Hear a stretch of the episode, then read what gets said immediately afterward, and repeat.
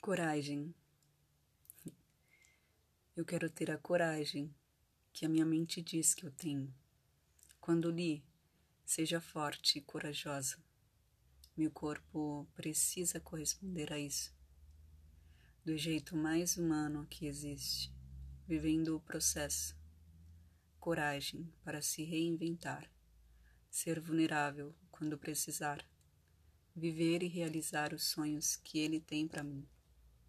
Sem passar por cima dos limites ele acredita em mim e eu acredito no que ele diz. Meus passos são mais seguros quando eu sei por onde ele já passou. Meus anseios estão cativos a ele.